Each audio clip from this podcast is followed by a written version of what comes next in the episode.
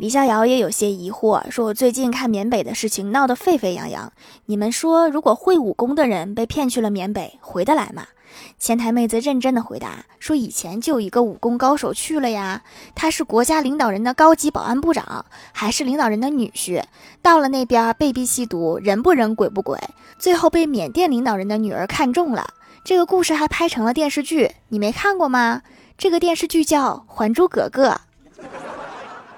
准确的说，应该叫《还珠格格》第二部。